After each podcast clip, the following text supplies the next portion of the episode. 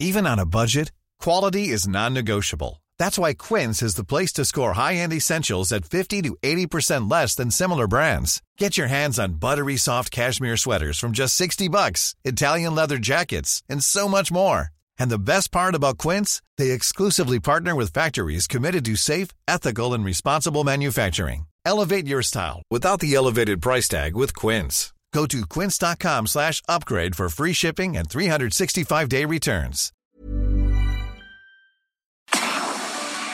Tarde a tarde, lo que necesitas saber de forma ligera, con un tono accesible. Solórzano, el referente informativo.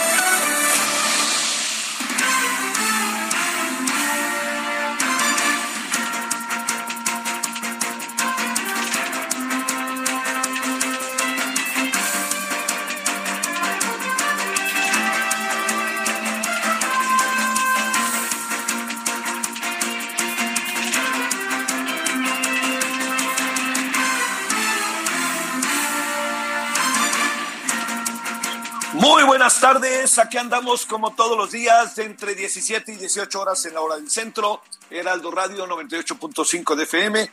Gracias en nombre de todas, todos los que hacen posible la emisión. Les saluda a su servidor Javier Solórzano en referente.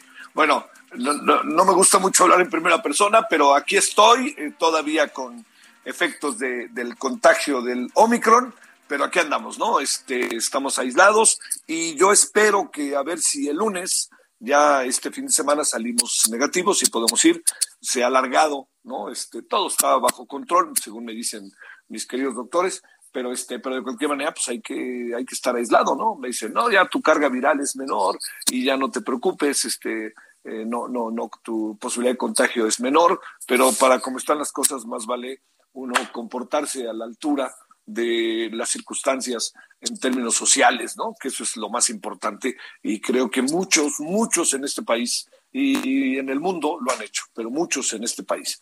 Bueno, mire, eh, hoy hay una, al rato vamos a hablar con eh, Javier Cuello Trejo, quien es el abogado de una, de un grupo de ciudadanos que eh, han demandado al señor López Gatel.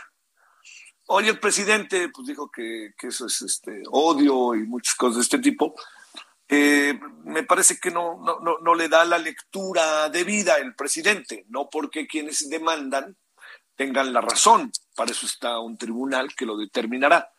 Pero yo creo que, que el presidente debe saber que, y el propio señor Gatel debe saber que hay mucha, mucha gente que se ha sentido primero eh, hecha a un lado, que se ha visto afectada, que no ha sido atendida y que además se ha sentido también eh, muy indignada en función de la forma en que se ha manejado la pandemia en algunos, en algunos pasajes. Yo no le voy a decir que todo lo que pasa con la pandemia es una cosa, este, que todo lo que se ha hecho con la pandemia es terrible y el gobierno no. Pero sí creo que ha habido muchas cosas que han sido de enorme, de enorme relevancia que no han acabado, no han acabado por, por cerrarse. A ver, el, el, tema al que yo me refiero mucho es que a menudo pienso que esto es como, eh, digamos, lo que ha pasado con, con, la, con la pandemia en términos del gobierno mexicano, es que ha sido como una especie de montaña rusa, ¿no? Por momentos ha sido de, de enorme relevancia cómo ha reaccionado el gobierno, pero también de momento no lo ha sido, ¿eh? No lo ha sido. Y entonces no me voy a meter ahorita a detallar las contradicciones, no me voy a meter ahorita a hablar de que el presidente, por alguna razón incomprensible, no use el cubreboca, solamente en Estados Unidos o en un avión, este, y luego los, les empieza a dar COVID y entonces sus funcionarios más cercanos se lo ponen, ¿no? El cubrebocas, o sea, en un acto verdaderamente, pues hasta servil o hasta, no sé cómo calificarlo, la verdad, ¿no? Pero bueno, todo esto se lo planteo porque este es un tema que va a crecer. Hace algunas semanas, un poquito más, me permití decirle, y se lo vuelvo a reiterar, que yo no, no, no sé qué acabe pasando en los tribunales, pues porque para eso está la autoridad que lo define, ¿no? Pero yo sí veo en el camino del señor Gatel eh, una presencia regular en los tribunales para dar explicaciones o defenderse de las denuncias que seguramente se le van a presentar. Esta es la primera. No somos el primer país que denuncia sus ciudadanos a quienes manejan la, eh, la estrategia de, eh, de, la pandemia en cada una de, de las naciones. Estados Unidos hay muchas demandas, ¿eh? muchas demandas, porque como usted sabe hay una corriente de opinión que por ningún motivo quiere que, este, que ser vacunada y además pues, no se vacunan. Al final, lamentablemente, muchos de los que no se han vacunado, un número que alcanza cerca de los 100 mil, han fallecido. Del gran número de personas que lamentablemente han fallecido en la Unión Americana, una buena parte de ellos, una parte, pues bueno, yo le diría 100 mil, este, no habían sido vacunados, no quisieron ser vacunados. Es un poco algo que pues al final tuvo su secuela. Habrá quien no está vacunado y no le ha pasado nada, ¿no? Digamos, vamos al ejemplo este reciente, Novan Djokovic, el tenista serbio que es el número uno del mundo. O sea, él no se vacunó y no pasó nada, pero tuvo las secuelas, bueno, sí, sí se contagió, pero no, no trascendió. Eh, es un hombre que piensa que el, el, cuerpo se cura a sí mismo, pero no, no trascendió, pues en buena medida porque él es un, en algún sentido, un personaje con una gran cantidad de, de, de, elementos en su cuerpo que le permiten defenderse, ¿no? pero nada como la vacuna pues la vacuna está diseñada es profeso y la vacuna no está, está pensada en todos, pero sobre todo uno piensa en las personas que pueden ser más afectadas. Una persona mayor, ¿no? De arriba de 60, este, en personas que tengan comorbilidades, todo esto, ¿no? Pues todo esto se conjunta. Bueno, vamos a ver qué nos dice al rato el abogado de las personas que están presentando una denuncia en contra del señor López Gatel. Bueno, ese es uno de, de los asuntos que están ahí en la mesa. Otro asunto derivado de esto, de manera paralela, es que, bueno, primero, para quienes pensaban que el presidente este, tenía en la mira al señor López Gatel y se quería deshacer de él, pues yo espero que ya les quede claro que no, ¿no? Colorín colorado, esto ya, esto ya fue.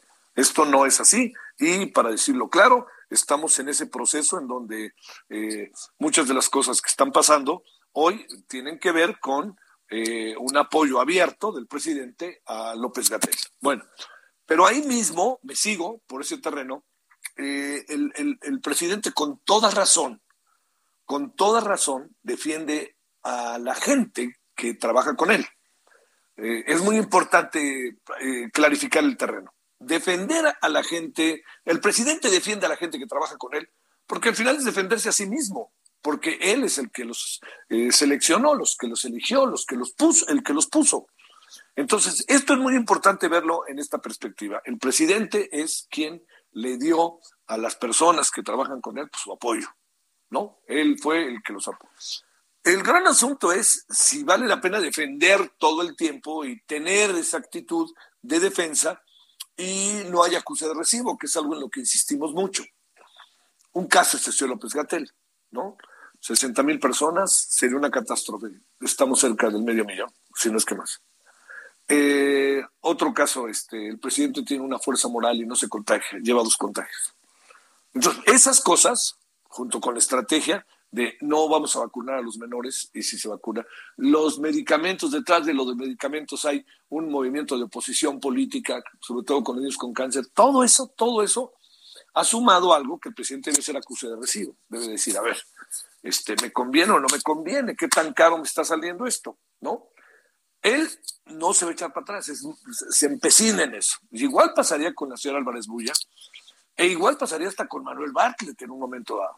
Pero lo que pasa es que el presidente lo que quiere, y es la impresión que uno tiene, es primero, no mostrar grietas por ningún motivo, pero sobre todo algo más este, que es importante, no mostrar grietas y menos mostrar que se equivoca, ¿no? Al contrario. Entonces, cuando aparece el caso de Rogelio Jiménez Pons, que hacemos referencia ayer, exdirector de Fonatur, hoy subsecretario de Comunicaciones, el presidente arremetió con todo en contra de él.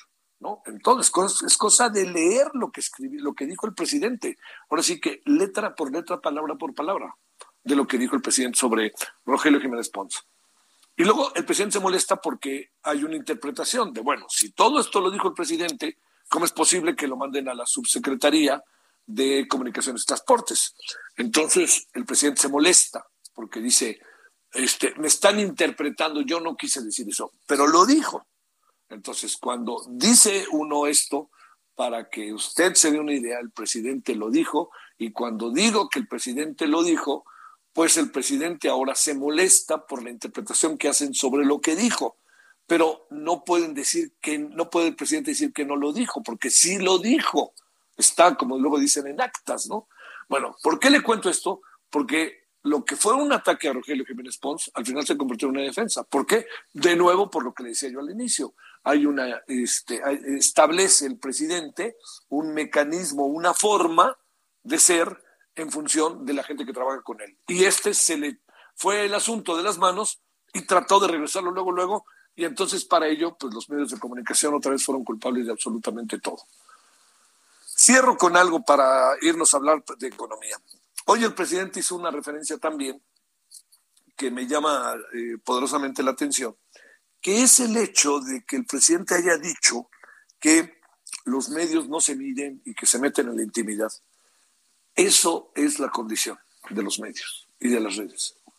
Me gusta o no me gusta, es lo de menos lo que yo pienso. Lo que es, eso es la condición. Es la venta, es el negocio, es el sentido, es el principio, es la condición. Todo eso junto. Si en un momento la prensa del espectáculo decíamos, mira cómo se mete en la vida de fulano y perengano, y dijo que perengano y que fue perenganito y no sé qué, todo eso, no olvidemos que también en la vida política el escándalo ha sido parte de lo que los medios de comunicación y las redes han hecho, muchas veces para bien y muchas veces para mal. Pero muchas de las cosas simplemente de todo este proceso de denuncia a través de los medios, de meterse en la intimidad, de meterse a, lo más recóndito, le insisto, no importa, a, a, mí me parece que esto tiene que tener tarde que temprano un algo para frenarlo o para acotarlo o para temperarlo o para tener reglas, ¿no?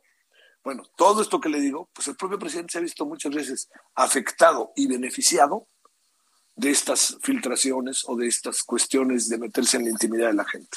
Bueno, es parte de lo que hay el día de hoy. Este, eh, yo creo que algo también que es muy importante, no perdamos de vista que el presidente sigue teniendo el sartén por el mango de la agenda nacional. Y diario La Mañanera lo confirma.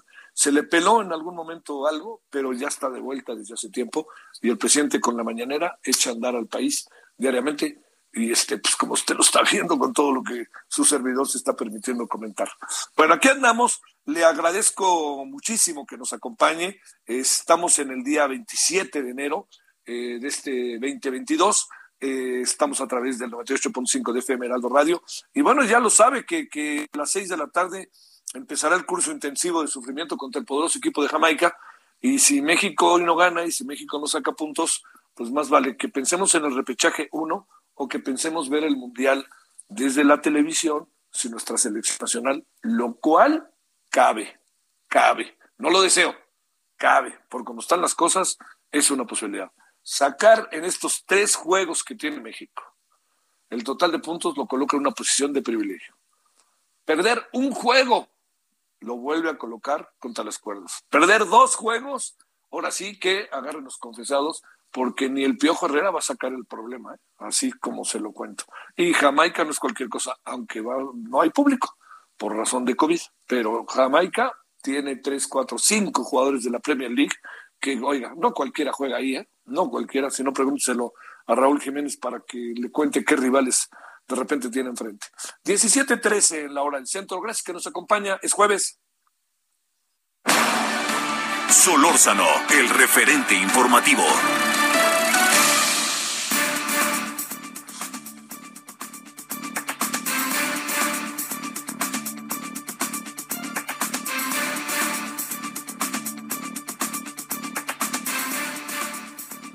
Bueno, eh, otro de los de los eh, de las situaciones, circunstancias, escenarios, problemas, como usted lo quiera ver, que tenemos enfrente de manera cada vez más delicado es el tema de la economía. Cada vez que dicen México va a crecer tanto, no es cosa de que pase un mes para que digan y ahora menos, y ahora menos. Y hay muchas cosas, porque también el precio del petróleo se fue para arriba. Entonces, todo esto, ¿qué, qué escenario coloca? Hemos pedido, como lo hacemos regularmente y muy agradecido por ello, a Luis Fonserrada, maestro en Economía por el CIDE, doctor en Economía por la UAM, fue director general del Centro de Estudios Económicos del Sector Privado y ahora está encabezando un proyecto educativo académico allá en Yucatán. Querido Luis, ¿cómo has estado? Gracias, muy buenas tardes. Buenas tardes, Javier. Muy bien, ¿cómo estás tú? Pues bueno, ando, ando, ando, como sabes, aislado por las razones que te puedes imaginar. Vaya, ¿y cómo te sientes? Bien, bien, bien, digamos, este, hubo unos días en que sí me sentí realmente mal, pero ya creo que estoy en la salida, a pesar de que se ha alargado mucho. Ya llevo más de 10 días con ganas de querer salir corriendo, pero pues no, no se vale todavía. Pues Oye, Luis, te pregunto, ¿cómo va nuestra economía? ¿Cómo van las cosas? Se recorta el pronóstico, pero al mismo tiempo sube el precio del petróleo. Este, no sé cómo andamos en la tasa de desempleo, pobreza crece. Creo que no está nada fácil el momento, ¿no? Pues no, nada fácil, nada fácil. Fíjate que eh, el tercer trimestre del año pasado, o sea, de, de julio a septiembre, tuvimos una caída de la economía, fue negativo el crecimiento. Y el cuarto trimestre, eh, tanto octubre como noviembre, tampoco fueron buenos. Y a pesar de que diciembre parece que estuvo mejor, no es, eh, no es, no podemos descartar, Javier, que el último trimestre vuelva a ser negativo. Eh, eh, lo que quiere decir que no tenemos una economía muy, muy activa, digamos, ¿no? enero, de otra parte, muy lento, una caída importante en muchos indicadores, es muy probable que tengamos un enero negativo también. La movilidad eh, que se puede ver, cómo se mueve la gente, en enero fue una caída brutal, evidentemente, pues por el Omicron, ¿no? El que tú ya estás experimentando, caray. Eh, pero, eh, así que en términos del crecimiento, no, no, no se ve bien no se ve bien el cierre del año, no se ve bien el inicio del año. Algunos indicadores tuvieron una caída muy fuerte ya en, enero, los más oportunos, como es este indicador del IMEF, que una caída muy fuerte, muy impresionante. Así que enero no son buenas noticias. Eh, la inflación tampoco es muy buenas noticias. Tuvimos una inflación muy alta todavía, a pesar de que se redujo ligeramente con respecto a diciembre, la de la primera quincena pero todavía alta. Y eh, cerramos con buenos niveles de empleo, pero bueno, al cierre de diciembre, como siempre, se perdieron otros como 350 mil empleos, pero pues eso sucede cada diciembre. Eh, el precio del petróleo es impresionante, ¿verdad?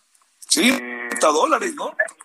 Está en 90 dólares y yo no dudaría estamos a la mitad del invierno todavía y en Europa, en Estados Unidos, el invierno ha sido fuerte eh, y no dudaría que llegue hasta 100 dólares antes de que termine el invierno, ¿no?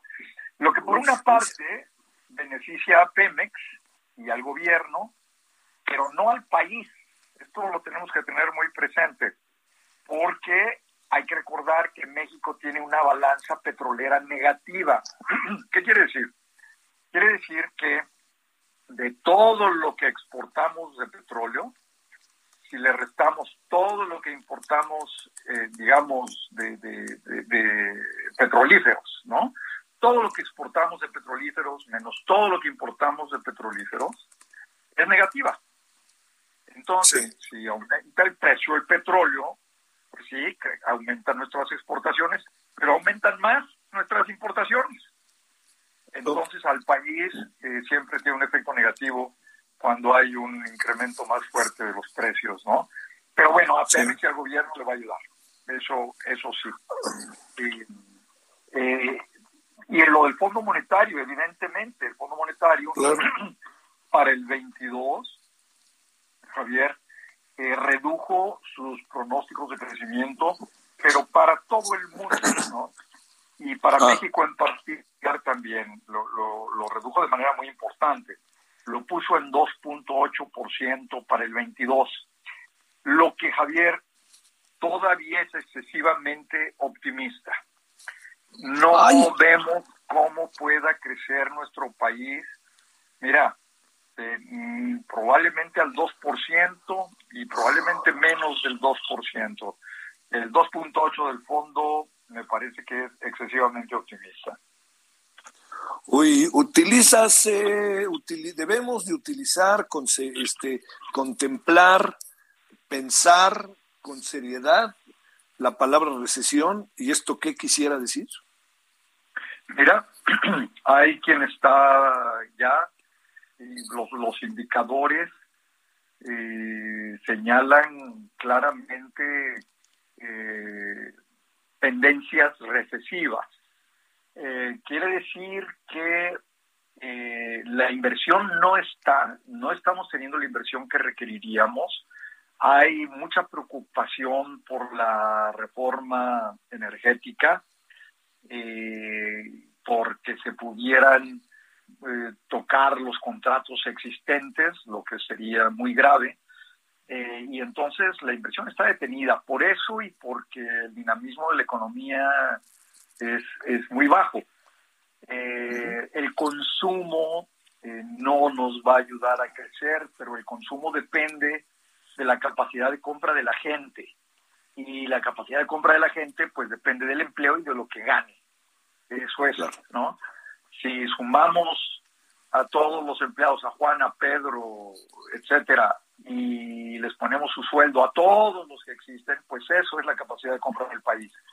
Y con la inflación y con el, poco empleo que, que, no vamos a poder estar generando, el consumo no va a ser una eh, variable que nos lleve a crecer y por lo tanto pues tampoco va a incidir positivamente en el, en el, en el empleo.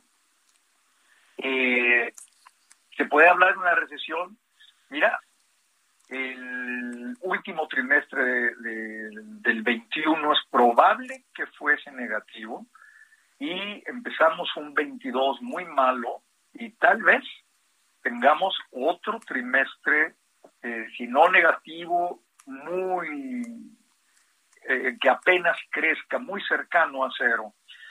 Entonces, eh, bueno, hablar de una recesión creo que es un poco temprano, pero una atonía importante, una falta de inversión y de consumo, sin duda, Javier, no es no es el mejor momento de nuestra economía. Eh, digamos, cuando el Fondo Monetario Internacional, Luis, plantea esta baja en el mundo entero, ¿somos de los países a los que más mal le va en este pronóstico o estamos al igual que buena parte del mundo? Eh, no, de hecho creo que eh, a Estados Unidos le redujo su tasa de crecimiento en 1.2. Eh, a Brasil y a nosotros también. Es decir, con Brasil y Estados Unidos somos los tres países a los que más les redujo su tasa de crecimiento. Eh, los demás no son de 1.2, hay algunos de 0.4, de 0.3, hay alguien por ahí como Japón y, la India, que son las únicas dos excepciones eh, a las que modificó la tasa de crecimiento hacia arriba. India y Japón. Entonces, eh, pues somos de los que a mí peor nos fue, sin duda. Sí, sí, sí. Bueno, pues este Luis, eh, viene eh, un trimestre que ya está caminando, que no nos viene nada bien porque traemos la cuesta de enero, ¿no? Así es, traemos la cuesta de enero. los precios, creo que vamos a ver de nuevo algún incremento por allí en, en, la subyacente, o sea, en los precios de los alimentos eh, procesados y las manufacturas. Y no, pues no, no, no nos va a ir muy bien. Así que es un trimestre que se ve complicado, Javier, tienes razón. A ver, muy en breve, déjame preguntarte para cerrar, este Luis, ¿el gobierno hace acuse de recibo de esto? O, o, considera o trae una especie de mirada colateral de lo que pasa muy en breve? Perdón, perdón, Javier, no, entendí quién. ¿El, gobierno hace, el gobierno ah, hace acuse de recibo de todo esto o no? Sí, por supuesto. Javier, no veo ninguna reacción. El presupuesto es un presupuesto conservador que no está enfocado al, a la inversión que podía crear empleos. El programa, los programas sociales se mantienen, entonces no se ve una reacción positiva para mejorar el crecimiento, Javier. Te mando un gran abrazo, Luis, y muchas gracias. Buenas tardes. Abrazo a ti, que te mejores rápidamente, Javier. gracias, Luis. Buenas tardes. Buenas tardes. Bueno, vámonos a una pausa. Regresamos con el tema de la demanda en contra del señor López Gatel. Vamos y volvemos.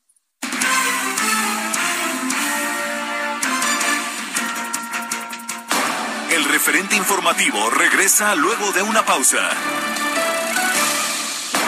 Estamos de regreso con el referente informativo.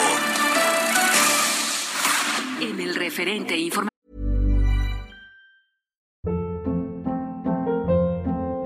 Hold up. What was that? Boring. No flavor. That was as bad as those leftovers you ate all week. Kiki Palmer here, and it's time to say hello to something fresh and guilt-free. Hello Fresh. Jazz up dinner with pecan-crusted chicken or garlic butter shrimp scampi. Now that's music to my mouth. Hello Fresh. Let's get this dinner party started. Discover all the delicious possibilities at hellofresh.com. Le presentamos información relevante. Facundo N., detenido por rápido y furioso, responderá también por atropellar y matar a una mujer. Reclusorios de la Ciudad de México trasladarán reos a otros penales. Buscan evitar sobrepoblación. Vacunación transfronteriza sigue en Tamaulipas. Aplicarán 150 mil dosis más a mayores de 12 años. Vacunación contra COVID en Ciudad de México rompe récord. Se aplican más de un millón de dosis en ocho días. Nuevo León pasa a semáforo naranja por disparo de contagios por COVID-19. La Organización Mundial de la Salud registra el peor dato semanal de casos de COVID-19 desde que inició la pandemia. Comisión Especial de Veracruz cierra trabajos tras presión de morenistas. Consejo Ciudadano de la Ciudad de México presenta denuncia ante la Fiscalía General de la República por venta de datos personales en Internet.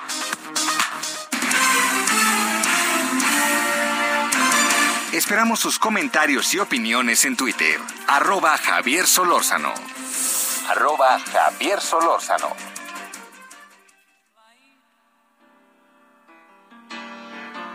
Zero hour, 9 a.m.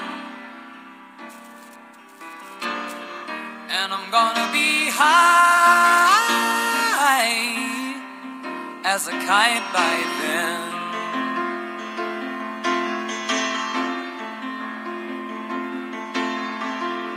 I miss the earth so much. I miss my wife. It's lonely out in space on such a timeless flight.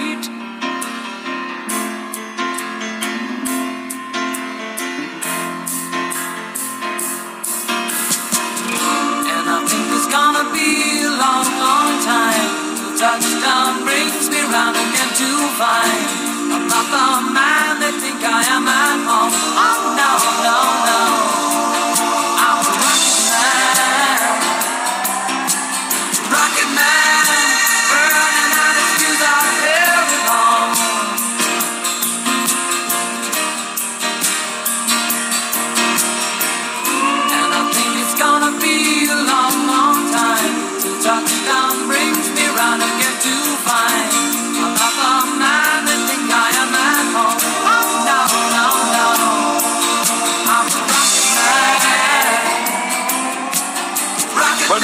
Escuchando a Elton John, que siempre es escuchable, ¿no? Digamos que entiendo todo lo que genera también de controversias y es como muy popero, no sé, hay también pues, los que se meten en el mundo de la música, los que son muy seguidores a detalle tendrán muchas opiniones, que luego es la que más cuenta, ¿eh? porque al fin y al cabo son quienes se convierten en sus verdaderos este, receptores, ¿no? Para decirlo en términos de comunicación. Bueno, este es el Rocketman, maravillosa canción de Elton John, y todo esto se debe a que pues nos sacamos de enterar que Elton John, bueno, estábamos ayer, que le dio COVID y tenía giras, tenía muchas cosas, y pues obviamente todo esto lo tuvo que dejar eh, por razones más que obvias, ¿no? O sea, en esto hay que ser muy respetuoso del, de, de, hay que ser muy respetuoso de los demás en esto, ¿no? Porque no es un asunto nada sencillo, hay que estar muy, muy, muy al tanto de los demás, porque es una forma de cuidarlos cuando uno está metido precisamente en circunstancias como el contagio, ¿no? Que eso es lo que hay que tomar muy en cuenta. Bueno, oiga, este, bueno, ahí le, ahorita le voy a contar algo, pero por lo pronto, este, aquí estamos con Elton John y nos vamos a ir con un asunto que es verdaderamente, se convirtió de primera importancia, un, un atropellamiento lamentable. Le vamos a contar ahorita, mejor no me adelante.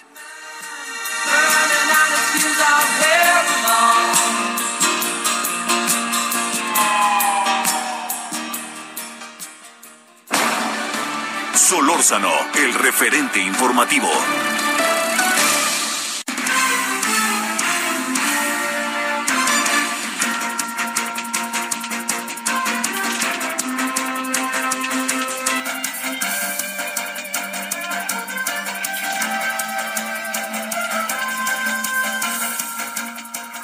Bueno, aquí estamos de vuelta. ¿Qué asunto le vamos a contar? Lo que le pasó a un otrora alto funcionario en Puebla, que se llama Facundo Rosas.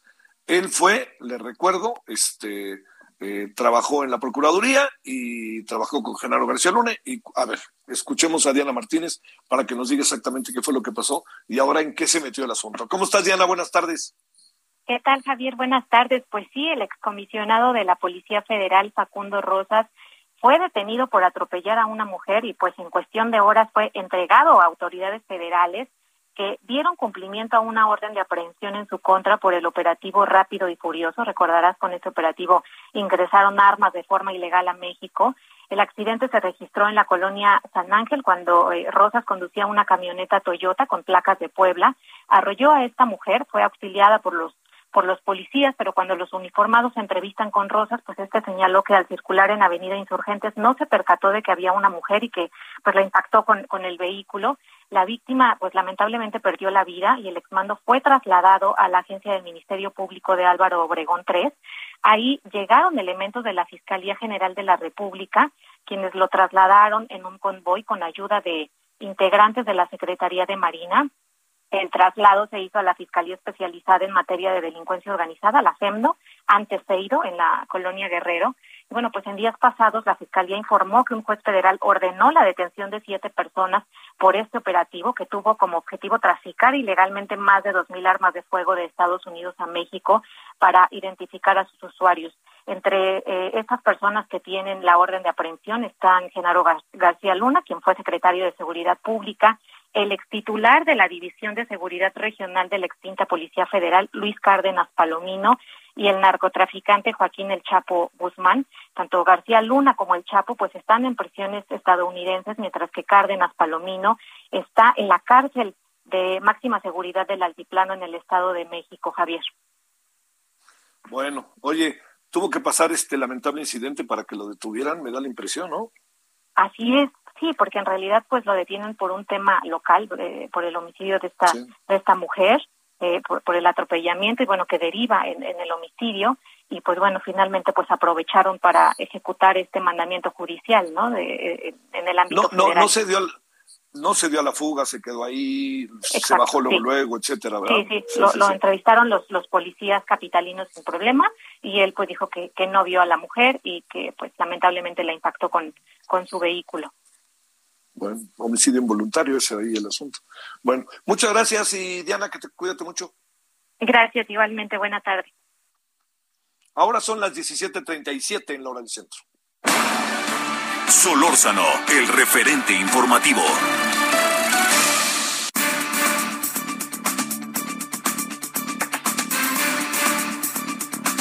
De vuelta, eh, estamos aquí de vuelta y le quiero agradecer al abogado Javier Cuello Trejo, abogado ex procurador general de la República, que esté con usted y con nosotros. Querido abogado Javier, ¿cómo has estado? Buenas tardes. Javier, Patocayo, muy bien, gracias a Dios. ¿Sabe? Con los años ya cargados, pero ni modo, ¿no? Los años pasan. Y nomás te quiero ¿Cómo te fue con el libro, eh? Muy bien, gracias a Dios. Sí, te fue bien con el libro. Sí, nunca me imaginé que hubiera tanta gente que quisiera leer mi libro. Y pues son mis memorias, muchas cosas las vivimos juntos, Javier, tú como periodista y yo como Ministerio Público Federal. Y quiero aclararte, no fui procurador, fui su procurador. Perdón, su procurador, tienes toda la razón. Tienes toda la razón. Entonces, este, pues me ha ido bien, gracias a Dios. Eh, editorial Planeta, aunque es por publicidad, pero es un excelente editorial. Ha hecho muy buen trabajo y yo estoy muy satisfecho. Oye, abogado Javier, este, ¿qué, de cosas en los últimos meses, no? El asunto Lozoya, que ya no estás, pero ahora estás en un asunto que resulta que hoy el presidente incluso eh, calificó como de que lo que quizás había un poco de odio o algunas circunstancias de esa naturaleza que tiene que ver con una demanda ciudadana en contra de quien es el subsecretario de Salud. Eh, eh, ¿Qué pasa? ¿En qué, en, qué, ¿En qué se funda la demanda? Y sé que hiciste un llamado y me pregunto si más gente se ha sumado a esta demanda. Sí, mira, Javier, eh, como lo he explicado, dos de mis empleados, uno de mis abogados y una secretaria, el abogado perdió a su padre y la secretaria a su esposo. Ellos vinieron conmigo, me explicaron el tema, yo tengo que apoyar a mis colaboradores, vi, analizamos a fondo el tema, encontramos que efectivamente hay una responsabilidad del doctor Hugo López Gatel, porque así lo prevé la ley. Él es el responsable, de acuerdo al reglamento interno de la Secretaría de Salubridad, de cuidar la salud de los mexicanos. Y todo lo que hizo fue al contrario. O sea, yo no estoy diciendo que dolosamente, simple y sencillamente por una omisión o por una negligencia. Que eso es lo que castiga la ley. En el ejercicio individuo de funciones, provocó, en este caso de mis, de, mis eh, colaboradores, ¿sí? pues una muerte, un homicidio, una muerte por omisión. Ahora, nosotros denunciamos, y denunciamos no porque yo sea político, ni porque yo odie, yo no conozco al doctor López Gatel más que por televisión, simple y sencillamente porque ellos pidieron justicia. No están pidiendo reparación de daño, porque nadie puede reparar el daño de un ser querido que se muere. Pero ellos lo que quieren es justicia. Y obviamente esto ha levantado eh, eh, pues una, un clamor popular. Quiero decirte que a raíz de que se dio a conocer mi, mi mail, hemos recibido pues, cantidad de, de, mails a donde unos quieren sumarse a la denuncia, otros narran lo que vivieron, cómo se murieron sus familiares. Hay algo que me causó un impacto, Javier, impresionante. Un joven me dice en el mail que perdió a su padre, a su madre y a sus dos hermanos. Entonces, obviamente ya les contesté, les dije que me trajeran todos los hechos y obviamente vamos a ayudarlos. Pero no los vamos a ayudar porque haya política o haya gente arriba o, los enemigos del gobierno. No, no, no. Los vamos a ayudar porque este país requiere que se cumpla con la justicia. Es todo. ¿Que es donde voy a, voy a cobrar? Pues fíjate que este me decía uno de mis hijos, oye papá, pues es que aquí hay gastos. Y que sí, todas las regalías que yo gane en mi libro van a ser para este tema. Y no porque yo sea ni filántropo, no, no, no, no. O sea, Javier, creo que me conoces, no, no me arredo, yo respeto profundamente a mi presidente. Es mi presidente, puede, él tiene la libertad de decir lo que él quiera, no hay comentarios, pero lo que sí quiero decir es que aquí no hay odio. Ni hay odio, ni hay política, ¿sí? Y ni nadie, nadie, Javier, me vino a decir, fíjate a López Gatel. Nadie. Simple y sencillamente presentamos una denuncia. ¿Qué es lo que se busca con la denuncia? Eh, ¿De qué se le acusa, abogado? De homicidio por omisión y de lo que se derive, ¿no? Ejercicio abusivo de funciones, no cumplir con su deber. O sea, hay muchas cosas, es evidente, hay hechos notorios, dichos por él. Por ejemplo, no en el cubrebocas no sirve para nada cuando la Organización Mundial de la Salud y todos los científicos decían que había que usar el cobrebocas. Prohibió a los hospitales privados que se hicieran pruebas. El famoso eh, programa Centinela, que tenía 27 mil monitoreos. Los quitó y dejó 470. Ya. Con las mismas estadísticas, con lo mismo que él dicho, con los dichos de la Secretaría de Salubridad.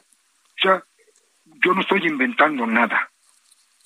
Simple y sencillamente yo denuncio, la autoridad tendrá que investigar ahora por órdenes de un juez, ¿sí? Y tendrá que resolver. Y si resuelve en contra, pues nos iremos a los a los otros a los tribunales y si no se puede nos iremos a las instancias internacionales. Son seiscientos y tantos mil muertos. Si eso no duele, abogado, pues, sí. Abogado, eh, este, ¿cuántas? Eh, originalmente son dos personas. Ya tienes, podríamos hablar de una lista mayor de dos personas, se han sumado más o en qué. ¿Cuántas personas están, sumando, ahorita demandando? ¿Cuántas se están sumando? Tengo que elaborar las denuncias, sí. Eh, obviamente no no es en sí la mesa, no es este trabajo, lo voy a hacer. Tengo la capacidad suficiente y no porque yo quiera fregar a López Gatel, no. Yo lo que quiero es que se haga justicia. Eh, ¿Puedes hablar de un número en este momento de las, del total de denuncias o todavía no? Todavía no, porque apenas ayer empezaron a llegarme los mails, estamos contestando, que me manden eh, cómo sucedieron los hechos, tiempo, lugar, modo, circunstancia, que me presenten algunos documentos, los que tengan, obviamente el acta de defunción, este, un acta de nacimiento o, de matrimonio, a donde se desprenda la, la, la cercanía del pariente, para llenar todos los requisitos. ¿Qué, ¿Qué, digamos, este, en un primer momento no se aceptó, pero en un segundo momento sí se aceptó la, la demanda. En, en, sentido estricto, ¿en qué etapa estamos, Javier? Estamos en, en espera que el Ministerio Público dé cumplimiento a la instrucción del juez y, no, y cite a los denunciantes a los dos denunciantes para ratificar su denuncia, porque el Ministerio Público de la Federación se abstuvo de investigar sin ni siquiera recibir la ratificación ni conocer las pruebas. Y así lo dice el tribunal colegiado. Sí. Ahora, en términos, este, digamos, ahorita por lo pronto, lo que es lo más importante de todo es que ya se aceptó la denuncia, ¿no? Sí, claro, que ya se ordenó la investigación. Se ordenó la investigación. En términos eh, legales, ahora estamos en que van a tienen que presentar, tienen que ratificar la denuncia, pero ahora también el señor López Gatel tendrá que presentarse ante la autoridad, supongo. Cuando el Ministerio Público lo requiera. Sí. Que todo indica lo va a requerir, si ya se aceptó la denuncia. Eh, bueno, ese es el protocolo. Ese es el, fin de la investigación, ¿no? Tiene que comparecer para, para refutar los hechos y probar que no es cierto, ¿no? A ver cómo le hace porque los videos son muy claros de sus declaraciones. ¿no? ¿Habrá, ¿Habrá en este proceso, que tú sepas, otras denuncias que no han procedido en contra del personaje en cuestión? Hay una, que por cierto hoy recibí el mail, que incluso está en el Tribunal de los Derechos Humanos Internacional. Hoy recibí este, y tiene que ver con... Con este asunto de la pandemia y con López Gatel. Ajá. Y no sabemos cuántas personas están detrás de esta denuncia. No, no sabemos. Por lo que dice el mail, es, es el, el, el, hijo de un señor, ¿no?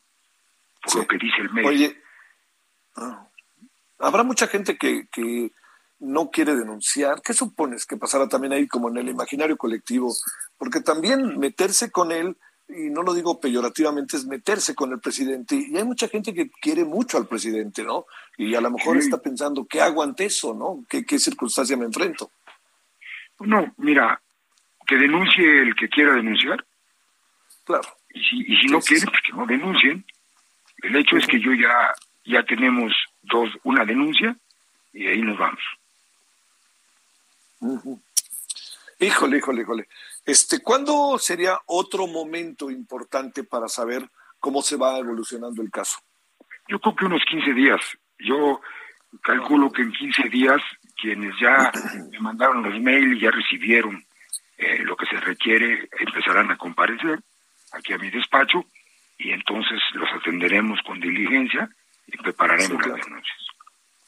Oye, en este mundo en el que vives, eh, abogado, has escuchado muchas voces que te dicen en qué te metes o métete o yo también. ¿Qué has encontrado en ese mundo en donde tú tienes mucho contacto con mucha gente y que además la gente te reconoce, ¿no? Te reconoce, ¿no? He encontrado mucha solidaridad de asociaciones médicas, de asociaciones de abogados. Digo, y, y no porque yo quiera hacerme famoso. La verdad a mí ya me molesta eso de que llegues a un restaurante y todo el mundo te mire, ¿no? Pero, pues bueno, es mi trabajo. Te consta que llevo, voy a hacer 50 años de abogado y 35 años de procurar la justicia. Incluso pelear contra grandes, grandes este, narcotraficantes a los que metí a la cárcel, ¿no? Y funcionarios, más de cuatro mil en el sexenio de López Portillo. Híjole, híjole. Bueno, pues este, ¿qué te digo? Ahí veremos. Mucha gente a lo mejor se podría eventualmente unir. Ahora también corren variables como esto que te digo de la popularidad y los temores, ¿no? Después de todo lo que pasó, sufrir otra preocupación más y otro dolor más, yo creo que, híjole, cuesta trabajo, ¿no? Pero no puede uno pasar por alto si uno piensa que hay un acto de injusticia, hacerle frente, ¿no? Claro, claro. Y bueno, mira, eh, el ser humano es muy especial. No te imaginas. Yo, tra yo, yo, yo manejé cuatro mil agentes de la Judicial Federal. Muy difícil. Pero cuando se convencen, se convencen, ¿eh? Pues sí, pues sí, pues sí, pues sí. Y este, ni te pregunto por otros casos que has de traer por ahí, ¿verdad? Pero este. No, no, no, Javier. este, aquí se trabajan. Aquí se trabajan 22 horas por dos de descanso. ya tienes ahí tu cama, abogado. Sé que tienes tu cama.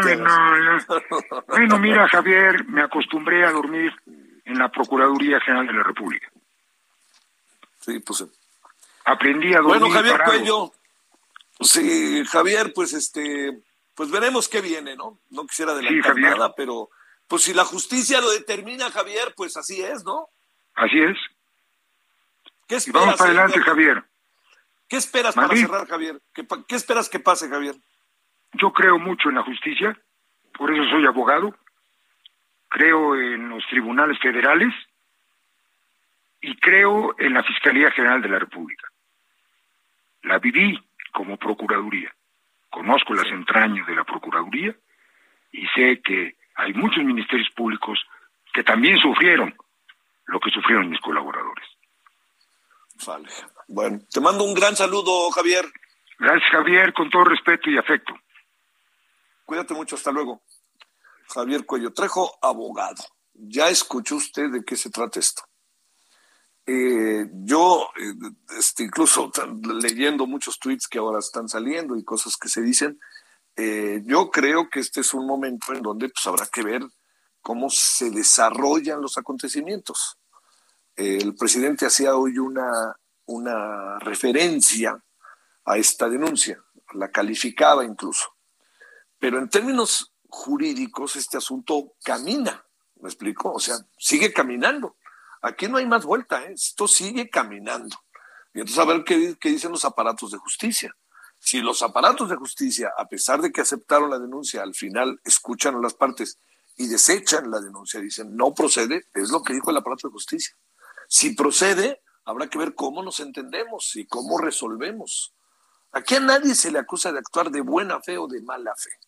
¿No? Eso no, me parece que sería brutalmente injusto. Incluso no, no, no, no me parece que se coloque en esa tesitura al señor López Gatel. Sin embargo, hay una acusación sobre actos que se consideran negligentes, o sea, cosas que no hizo o cosas que hizo de otra manera, y eso es lo que la justicia va a poner en el frente.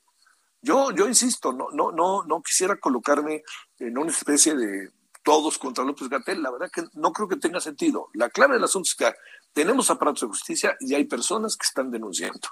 Esos aparatos de justicia ya han recibido estas denuncias y estas denuncias ahora procederán en la en el desarrollo, en el desarrollo del proceso judicial. Y ahí veremos si esto camina o no camina, ¿no? Pero de que hay evidencias de que ha habido, yo he insistido, mi teoría de los altibajos respecto al manejo de la pandemia, El problema es que los bajos costaron muy caro y los altos, este, pues están a la vista. Decir que el gobierno hizo mal todo con la pandemia me parece que es un absurdo. Hay muchas cosas que sí están en un terreno abierto y definitivamente de juicio, de juicio y de controversia. Y en eso están. Un grupo de ciudadanos sale, habla un grupo de ciudadanos, el grupo de ciudadanos da su opinión, hay un abogado que lo canaliza y en eso andamos. Y yo se lo dije desde hace varias semanas, hace varios meses, a ver si el señor López Gatel no se tiene que pasar buena parte de su vida saliendo, acabando el sexenio o antes en este en, en, los tribunales atendiendo las muchas acusaciones, denuncias, demandas que, pudiera tener y respondiendo a ellas, ¿no? Para explicar exactamente qué fue lo que pasó. Porque ha habido también, creo, todos lo hemos visto, una parte de soberbia que me parece que no, no ha ayudado mucho por momentos a la gestión de, del personaje en cuestión. Bueno, este, ya nos vamos, oiga, eh, estaremos eh, mañana, hoy en la noche, todavía no, espero a ver si mañana nos dan chance, pero todavía no me esperaré y seré paciente, pero estaremos mañana, eh, de eso sí seguro, a las 17 horas en hora del centro, y por lo pronto le deseo buena tarde. Pues si va a haber el curso intensivo de sufrimiento, pues métase a él, veremos a Jamaica y a México, espero que le vaya bien a la selección, pero sobre todo espero que usted tenga futbolero o no, una muy buena tarde. Bueno, todavía hay tarde, pásela bien. Aquí estaremos mañana a 17 horas en hora del centro. Adiós.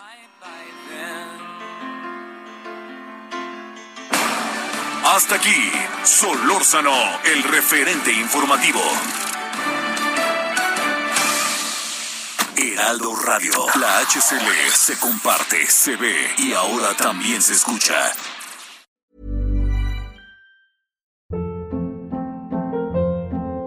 Hold up. What was that? Boring. No flavor. That was as bad as those leftovers you ate all week. Kiki Palmer here, and it's time to say hello to something fresh and guilt-free. Hello Fresh. Jazz up dinner with pecan-crusted chicken or garlic butter shrimp scampi. Now that's music to my mouth. Hello Fresh. Let's get this dinner party started. Discover all the delicious possibilities at hellofresh.com.